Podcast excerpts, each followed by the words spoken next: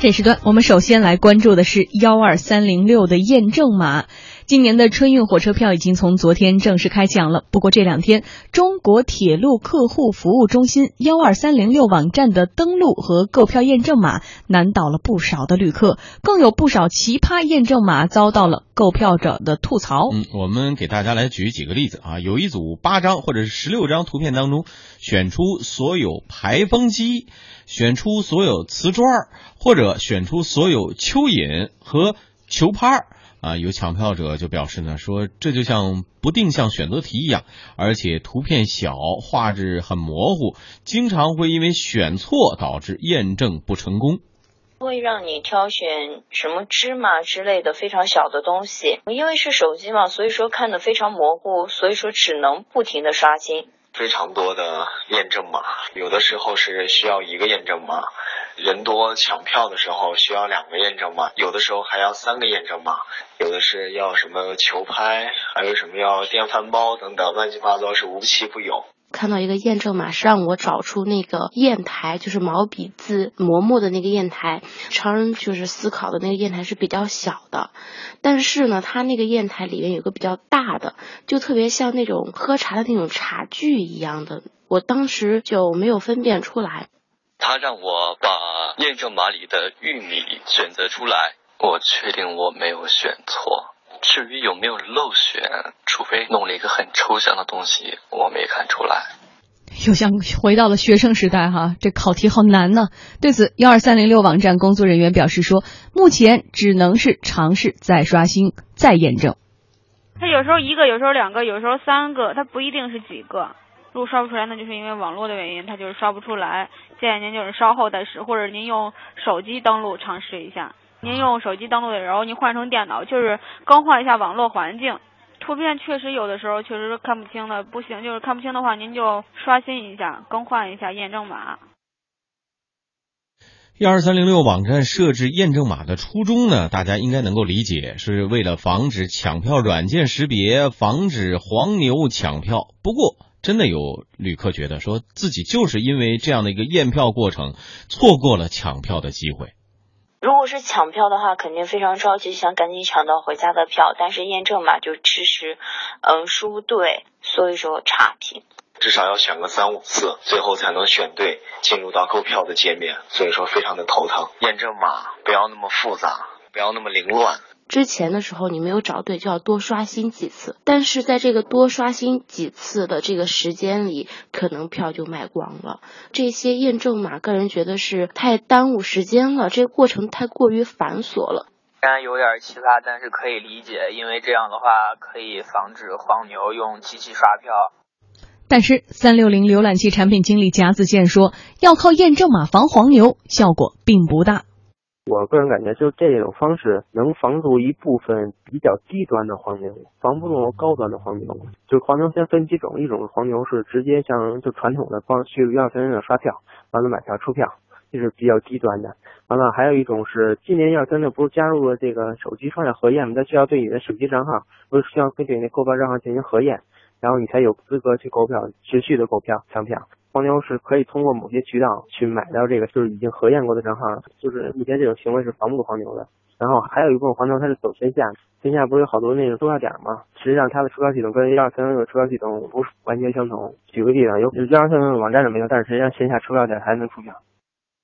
嗯，三六零。浏览器产品经理贾子健介绍呢，据统计啊，目前幺二三零六网站验证码有五百八十一个词汇，涉及了零食类、果蔬类、动物类等八十五种类别，每个词汇对应多张图片，并且在不断的更新。其中最难选、错误率最高的词汇是惊筒、七星瓢虫和喷雾剂。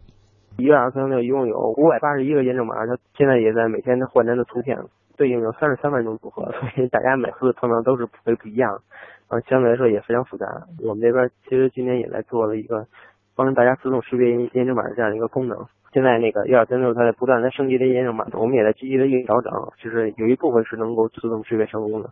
有一部分还需要用户去手动点一下。我们做过一个统计，最难识别的错误率也最高的有三个词，一个是经筒，实际上就是那个西藏的那个转的那个经筒。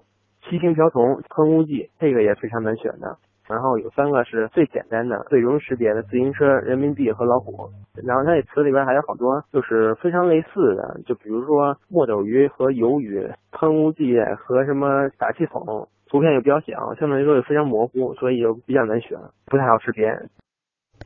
三六零浏览器产品经理贾子健告诉记者说，用户呢一次输入验证码成功的比例大概是百分之八，两次成功的比例是百分之二十七，百分之六十五的用户需要输入三次以上，而每输错一次，购票的成功率会下降百分之八十。三六零浏览器抢票功能则是通过图片搜索和大数据比对，随着验证码的变化不断的更新，最大程度的攻破图片验证，以提升用户的成功概率。嗯，我们的编辑还是比较有喜感的哈。呃，但是我们说回到这个，今天可能很多人的朋友圈都被刷爆了，就是不只是我们刚才介绍到的这些，大家用了各种方式，然后在戏谑着幺二三零六的这个验证码。我觉得最逗的就是发了好些个男人的照片，然后说请选出呃最好的那个男人，然后选出最帅的那个。啊，我的那个朋友圈里，我看到这个放了很多那个动漫人物，嗯，然后问谁最矮，嗯，说这个不是零零后，这个题没法回答。二次元的著名人物，如果不没有那种考证的功力的话，真的你们选不出来，绝对选不出来。我们说回到这个新闻的由头，幺二三零六设此一关，到底是要防谁？呃，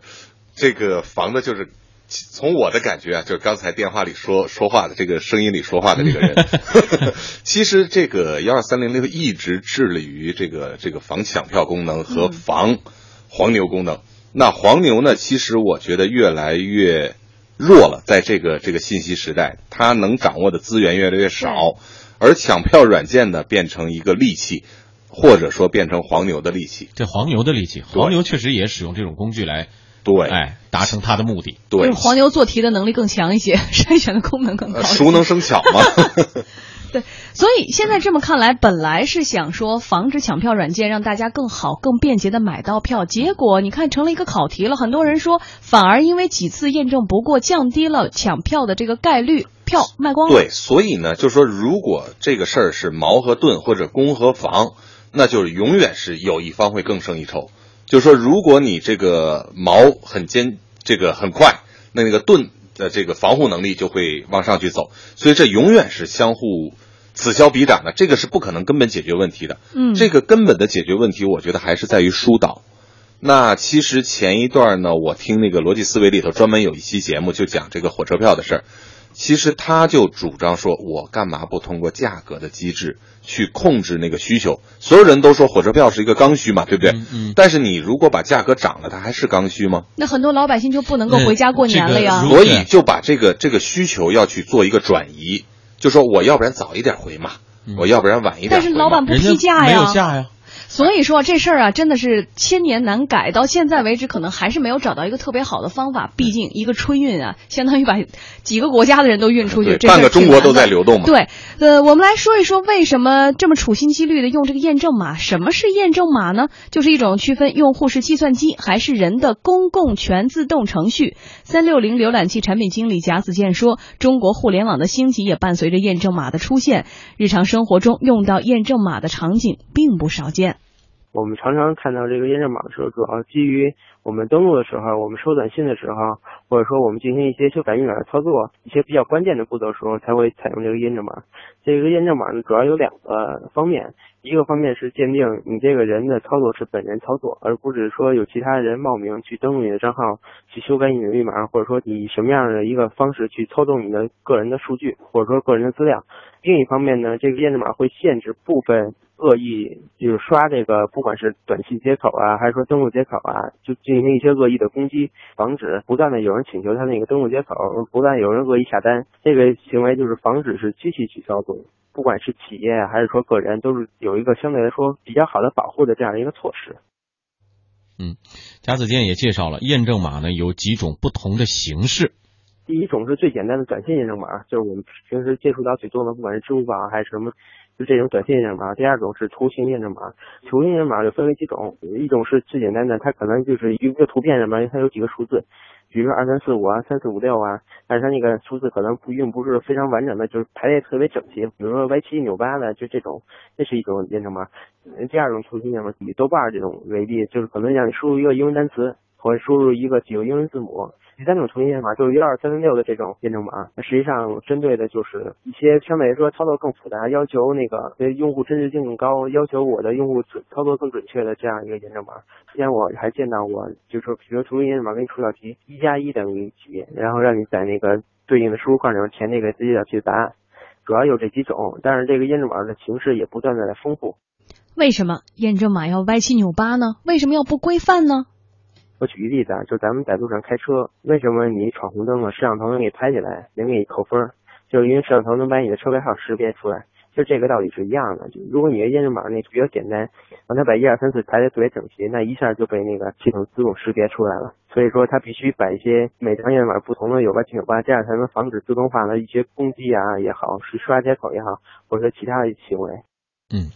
所以目前看起来，这个验证码这种形式可能还。暂时之内还不会取消，关键是我们有没有办法让这个形式让在就是普通的购票者在选购的时候能够方便一点，或者说最起码你让人看清楚，不要太模糊。对，其实现在的这个验证码的这个思路已经在改变了，其实它就加上了这种主观判断，嗯，就说如果你还是像原来的这种数字。你无论怎么样的变形，其实靠机器都可以识别。嗯，那现在你只有加上主观判断题。嗯，如果后面我觉得再加上若干的手动操作，比如说我要点哪哪哪不同的这种随机的位置。嗯，你去点完了以后，这个验证码加上主观操作。结合起来，我觉得可能就好了。因为你如果只是一个主观，你看现在三零六又开始了，说有五百八十一种，有多少种组合，它又可以开始去排了，对吧？又开始攻破了。对，所以你只能加那种主观题，然后一定要人手在那个界面上做一些移动和操作，嗯，才可能去去攻破这个。我觉得这个其实是就可以是有技术手段是可以完善它这种所谓验证码的机制的，但是。总是矛和盾的关系。如果你不解决供需的这个关系，如果不能把那个需求所谓的刚性需求，我们就是用一个什么样的方法去做一点改变，那是根本上化解的问题。但是短期之内，我估计在这么一个短的时期内集中爆发如此大的流量，世界难题。这绝对是世界性的，对对，所以其实铁路部门也是很无奈，嗯，因为这个其实这个幺二三零六以前就是中国这个铁路科学院的研究所嘛，嗯嗯，我以前也有朋友在那儿工作过，嗯，其实他们已经真的很尽力了，不论是这个后台的设备，嗯，还是这个技术，他们花了很大的精力，做了很大的投入。但是没有办法，能不能跟瞬间的马云他们商量商量？你看有很多相似之处，在短时之间之内爆发巨大的人流和购买流啊，这个数据流集中爆发的时候，有点像双十一啊。对对对，怎么解决这个问题？从这个角度上，是不是阿里巴巴集团也伸出援手帮助一下？哎，两两方结合一下啊。嗯，所以在这里我们只能祝所有的购票者好运了。本时段我们关注的是幺二三零六网站验证码搞晕了购票者。